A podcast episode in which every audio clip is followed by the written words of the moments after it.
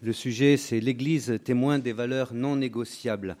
Nous allons l'introduire euh, en écoutant une exhortation de Saint Paul à son disciple Timothée, deuxième épître à Timothée au chapitre 4. Je t'adjure devant Dieu et devant le Christ Jésus qui doit juger les vivants et les morts, et au nom de son avènement et de son royaume, prêche la parole, insiste en toute occasion, à temps et à contre-temps, convainc, reprend, exhorte avec toute patience et en instruisant. Car il viendra un temps où les hommes ne supporteront plus la saine doctrine, mais au gré de leur propre désir, avec la démangeaison d'écouter, ils se donneront des maîtres pour maître sur maître. Ils détourneront leurs oreilles de la vérité et se tourneront vers les fables. Mais toi, sois sobre en tout, supporte les souffrances, fais l'œuvre d'un évangéliste et remplis bien ton office. Alors donc cette exhortation de Saint Paul, vous voyez, je relève ceci, donc il faut prêcher à à contre-temps, corriger, exhorter avec patience et aussi avoir sa part de souffrance dans euh, euh, l'annonce de la vérité. Et euh, ceci, nous allons voir comment l'Église le réalise. On va prendre des éléments du Concile, de ce qu'a fait Jean-Paul II, Benoît XVI et le pape François euh, pour illustrer euh, la façon dont ils mettent en œuvre ce que demande Saint Paul. Et on commence euh, par citer le catéchisme de l'Église catholique qui nous donne un peu une synthèse et qui montre la compétence, l'autorité de l'Église pour annoncer la vérité. Alors on trouve dans le catéchisme au numéro 2032 que l'Église que Saint Paul appelle colonne et soutien de la vérité dans la première épître à Timothée. Cette Église a reçu des apôtres le commandement de prêcher la vérité du salut. Et donc, il appartient à l'Église d'annoncer en tout temps et en tout lieu les principes de la morale, même en ce qui concerne l'ordre social, dans la mesure où l'exigent les droits fondamentaux de la personne et le salut des âmes. Et le magistère, dans son enseignement, a une autorité qui concerne aussi les préceptes de la loi naturelle. L'Église est dans sa compétence quand elle enseigne sur la loi naturelle, parce que la fidélité à la loi naturelle demandée par le Créateur est nécessaire au salut. C'est ce que dit le CEC e au numéro 2036. Et euh, cette annonce fait partie de la fonction prophétique de l'Église. Et dans l'enseignement de la morale chrétienne, au numéro 2038, il est dit que l'Église a besoin bien sûr des pasteurs, donc les évêques qui doivent le faire, la science des théologiens qui doivent expliquer, et aussi la contribution de tous les chrétiens. Nous sommes tous concernés. Hein, et des hommes de bonne volonté, parce que euh, l'annonce de la loi morale n'est pas euh, l'exclusivité de l'Église, tous les hommes y sont appelés. Voyons ce que le Concile Vatican II en dit à ce sujet. Alors, dans le Concile Vatican II, on a beaucoup relevé euh, l'ouverture avec le, au monde, le dialogue avec le monde. Et c'est vrai. Au numéro 1 de Gaudium et Spes, il est dit, pour marquer la solidarité avec le monde et que l'Église n'a pas l'exclusivité de la loi naturelle, que la joie, les espoirs, les tristesses et les angoisses des hommes de ce temps sont aussi les joies et les espoirs, les tristesses et les angoisses des disciples du Christ. La communauté des chrétiens est donc profondément solidaire du genre humain et de toute son histoire. Et dans cette solidarité, on se réjouit d'une conscience qui grandit dans une perception plus grande de la dignité de la personne humaine. On remarque euh, le développement de la notion de droit universel et inviolable, et aussi de devoirs, comme de choisir son état de, son état de vie, le droit à l'éducation, le droit à une information convenable, à une juste liberté, y compris en matière religieuse. Donc, euh, on est solidaire du monde. Mais il faut relever aussi que cette solidarité n'empêche pas du tout l'Église d'être vraiment à l'écoute du Christ et de prêcher avec force. On trouve au numéro 27 de Gaudium et Spes que toute espèce d'homicide, de génocide, l'avortement, l'euthanasie et même le suicide libéré, l'Église s'y oppose. tout ce qui constitue une violation de l'intégrité de la personne, la torture physique ou morale, ou bien des conditions de vie sous-humaines, ou encore la prostitution, le commerce des femmes, des jeunes, les conditions de travail dégradantes, toutes ces pratiques sont infâmes. Elles insultent gravement l'honneur du haut Créateur. Et encore euh, pour l'avortement, au numéro 51, la vie doit être, doit être sauvegardée avec un soin extrême dès la conception. L'avortement et l'infanticide sont des crimes abominables. Donc on voit que le Concile a donné des orientations. Alors maintenant, voyons comment cela a été mis en œuvre euh, par les papes. On va parler de Jean-Paul II et nous allons introduire Jean-Paul II par euh, un témoignage du cardinal Wiczynski, qui a été un peu comme, euh, d'une certaine façon, un père pour Karol Wojtyła. Voilà ce qu'il exprimait. Donc ils, savent ce que c'est que les difficultés, ils ont connu la persécution communiste et ils ont appris qu'il fallait avoir du courage. Donc le cardinal Wiczynski s'exprime ainsi. Le témoignage rendu à la vérité est essentiel. Cela exige toujours de la force. Et la plus grande faiblesse de l'apôtre, c'est la peur. Quand l'apôtre a peur, il cesse de parler. Et que se passe-t-il alors? Les disciples qui ont abandonné le Maître au moment de la passion, ceux-là ont augmenté le courage des bourreaux. Celui qui se tait face aux ennemis, celui-là enhardit les ennemis. Donc il s'agit par la peur de contraindre à se taire. Et la peur est utilisée par toute dictature et elle est calculée donc pour étendre la dictature. Et de souligner, le Christ, lui, ne s'est pas laissé terroriser par les hommes, mais au moment où la troupe arrivait pour son arrestation, c'est lui qui est sorti et il a dit Qui cherchez-vous? Jésus de Nazareth, c'est moi. Donc euh, il s'est avancé avec courage et il nous montre le chemin. Citons Jean-Paul II, dans la suite, on, connaît cet appel très fort de Jean-Paul II, N'ayez pas peur. Lui n'a pas eu peur et il a libéré les hommes de la peur. Il a commencé par la Pologne et ensuite euh, cela s'est étendu largement. Le courage de Jean-Paul II, on va le relever euh, en citant ce qu'il exprime dans son encyclique sur la vie en 1995, Evangelium Vitae. Il dit ceci. Il fait le parallèle entre euh, l'encyclique Rerum Novarum de Léon XIII sur euh, la question sociale et il dit De même que, donc il y a un siècle, du temps de Léon XIII, c'était la classe ouvrière qui était opprimée dans ses droits fondamentaux, et l'Église a pris sa défense avec un grand courage. Eh bien, de même, aujourd'hui, l'Église, avec un égal courage, doit donner une voix à celui qui n'a pas de voix, c'est-à-dire le faible. Et comment cela? Il enseigne en, sur trois points, de façon très ferme, avec l'autorité de Pierre et de ses successeurs, en communion avec les évêques de l'Église catholique. Il dit, D'abord, au sujet du meurtre d'un innocent, je confirme que tu es directement et volontairement un être humain innocent et toujours gravement moral. Ensuite, pour l'avortement, même chose, je déclare que l'avortement direct constitue toujours un désordre moral grave, et pour l'euthanasie, je confirme que l'euthanasie est une grave violation de la loi de Dieu. Et ces trois enseignements sont enseignés par le magistère ordinaire et universel.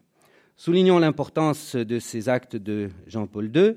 Il a eu le courage, il l'a montré en différentes occasions, et là, il nous donne une lumière qui, même si ce n'est pas un acte du magistère extraordinaire, c'est un acte qui rappelle le magistère ordinaire et universel, dont le Concile nous dit au numéro 25 de Lumen Gentium qu'un tel magistère ordinaire universel, quand il enseigne des vérités comme devant toujours être tenues, c'est infailliblement la doctrine du Christ qu'il enseigne. Passons maintenant, encore si un, point sur Jean-Paul II qui était important.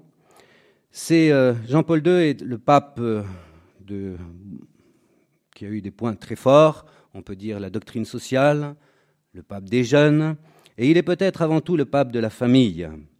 Alors, en 1994, pendant l'année internationale de la famille, il a dit Il faut que le pape souffre. Pourquoi? Parce que la famille est menacée, elle est agressée. Eh bien, le pape, lui aussi, doit être agressé. Ça montre, comme le disait Saint Paul, qu'il faut prendre sa part de souffrance pour défendre la vérité. Et ainsi, il préparait, disait-il, l'avenir, le troisième millénaire qui devait être le millénaire des familles. Nous passons maintenant à Benoît XVI. Avec Benoît XVI, on va surtout relever euh, l'explication humble et claire de la vérité en s'adressant même à ceux qui sont loin, même à ceux qui ont de grandes difficultés. Alors, deux exemples à Westminster, devant le Parlement anglais, c'était en 2010, et puis au Bundestag en Allemagne, c'était en 2011. Alors devant le Parlement anglais, ce n'était pas très facile pour Benoît XVI d'intervenir, mais il a su avec beaucoup de tact, de délicatesse, commencer par évoquer la figure de Thomas More, dont les Britanniques peuvent être justement fiers. Cet homme, qui était au service du chef de l'État, de les rois, a fait preuve d'une grande intégrité pour suivre sa conscience, même s'il devait déplaire au souverain en ne reconnaissant pas la légitimité de son remariage. Et cette euh, attitude de Thomas More euh, pose la question, dit Benoît XVI, du rapport entre la croyance religieuse et puis l'exercice de la raison euh, dans le domaine aussi politique. Alors il montre aux Britanniques, et c'est très fort, qu'ils ont une raison et qu'ils ont très bien exercé. Il cite pour cela l'abolition de la traite des esclaves, qui a fait appel à des principes moraux solides, enracinés dans la loi naturelle, donc dans la raison, et dont il dit Votre nation peut en être justement fière. Et ceci montre que la loi naturelle, les normes droites euh, du comportement, sont accessibles à la raison, même sans le contenu de la révélation, et vous en avez fait preuve d'une façon excellente en cette occasion. Alors, quel est le rôle de la religion? Ce n'est donc pas tant de fournir des normes, mais que de purifier la raison, car sans l'aide de la religion, sans cette purification, la raison pourrait tomber dans des distorsions. Exemple, euh, toutes les déviations du XXe siècle et les déviations actuelles qui conduisent à des idéologies totalitaires. Mais Benoît XVI le fait avec beaucoup d'humilité, en montrant que la religion elle-même a besoin du rôle purifiant de la raison. Elle doit rendre compte d'elle-même devant la raison, sous peine de tomber dans le fondamentalisme et quelquefois dans la violence. Donc il dit, je vous suggère, c'est très délicat, une collaboration entre raison et religion. Et il conclut, en d'autres termes, la religion n'est pas un problème pour les que les législateurs doivent résoudre, elle est, elle est plutôt une contribution vitale au dialogue national. Donc on voit cette délicatesse. Devant le Bundestag, Benoît XVI à Berlin a fait aussi preuve d'une immense délicatesse. Euh, c'était très difficile. Les députés de gauche n'étaient pas venus en signe de protestation. Alors, il a rappelé, comme allemand, il pouvait le faire euh, d'autant plus que l'Allemagne avait fait l'expérience de la séparation du pouvoir et du droit. Et il a montré que le principe de la majorité ne suffit pas pour euh, fonder une question de droit. En effet, le nazisme s'est établi démocratiquement en Allemagne. Alors comment accéder à la vraie raison Eh bien, Benoît XVI dit aux Allemands, vous le faites, vous l'avez fait. Comment cela? Il fait allusion au mouvement écologique, et c'était absolument remarquable de faire cela, parce que c'était plutôt un mouvement en opposition à l'Église dans son origine. Et il dit désormais, l'importance de l'écologie euh, est indiscutée. Eh bien, écoutons donc le langage de la nature. Et il faut dire que l'homme aussi a une écologie. Il y a l'homme aussi a une nature qu'il doit respecter et qu'il ne peut manipuler à volonté. Autant dire qu'il y a une loi, une loi naturelle. Ce n'est pas l'Église seule qui vous en parle, puisque les vers eux-mêmes ont été capables de découvrir une loi naturelle dans le sens de l'écologie, allons dans le sens aussi de l'écologie humaine. Ainsi, ce que fait Benoît XVI, en quelque sorte, il rend à la raison sa dignité dans la recherche des valeurs morales. Avec Benoît XVI François dans l'encyclique euh, euh, Lumen Fidei, relevons un point aussi très important, euh, plus exhortatif, on dirait, chez Benoît XVI. L'encyclique, elle est de, Benoît XVI, un petit peu du pape François, mais surtout de Benoît XVI. Donc il montre que la cité doit être bâtie sur la fraternité. Depuis la modernité, on essaye d'avoir des bases de la fraternité. Mais il relève que la religion y est pour beaucoup. Et euh, il dit, si on enlève la base de la religion, eh bien, euh, si on enlève Dieu de nos villes, la confiance s'affaiblira entre nous et nous ne tiendrons unis que par la peur. Et il cite l'épître aux Hébreux, où il est écrit ceci. Dieu n'a pas honte de s'appeler leur Dieu. Il leur a préparé une ville. Ça veut dire, Dieu a choisi un peuple. À ce peuple, il a préparé une ville, c'est-à-dire une cité. C'est public, c'est social, c'est pas simplement le domaine privé. Il a préparé une ville. Et dans cette ville, Dieu n'a pas honte de s'appeler leur Dieu. Dieu n'a pas honte relève Benoît XVI. Eh bien, cette expression est très intéressante, car on peut dire en quelque sorte que Dieu confesse publiquement sa présence parmi nous, au milieu de la ville. Mais peut-être est-ce que c'est nous qui avons honte d'appeler Dieu notre Dieu Peut-être est-ce nous qui ne le confessons pas comme tel dans notre vie publique. Et puis enfin le pape François, alors on aurait plus, euh, je dirais, un caractère exhortatif. Hein, euh, stimulant, qui pousse à se bouger. Alors, il euh, dénonce aussi les choses qui doivent être dénoncées. Son discours au, corps diplomatique pour le début de l'année 2014 est assez intéressant. Il rappelle euh, tant de nourriture gaspillée chaque jour, qui nous conduit à la culture du déchet, et puis même l'homme, l'être humain est considéré comme un déchet, et la seule pensée des enfants qui ne pourront jamais voir la lumière victime de l'avortement nous fait horreur. Il mentionne les enfants utilisés comme soldats, violentés ou tués dans les conflits armés, ceux qui sont objets de marché dans cette terrible forme d'esclavage moderne qui est la traite des humains et qui est un crime contre l'humanité. Alors euh, le pape François nous exhorte fortement. Euh, il dit non à la vie tranquille, non au pouvoir de l'argent, non à euh, une perspective défaitiste qui n'a pas confiance en la victoire du Christ. Donc il faut se bouger et il incite tout le monde à agir avec courage en disant il n'y a pas besoin d'être évêque ou d'être religieux pour être missionnaire, il suffit d'être baptisé pour avoir la lumière du Christ et la porter. Nous sommes tous responsables de cela.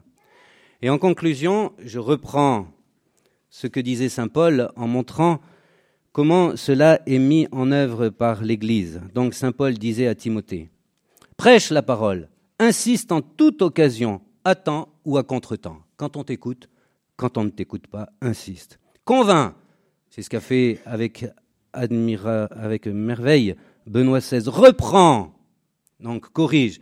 C'est ce qu'a fait Jean-Paul II de façon particulière, les autres aussi, mais peut-être plus fortement Jean-Paul II. Exhorte. C'est d'une certaine façon ce que fait surtout notre pape François. Et avec toute patience et en instruisant, en instruisant. Et puis, donc, supporte les souffrances. On l'a illustré avec la souffrance de Jean-Paul II. Mais ce n'est pas exclusif, c'est évident. Et ceci nous montre comment l'Église doit exercer sa mission au service des valeurs indispensables non négociable pour euh, l'épanouissement de l'homme.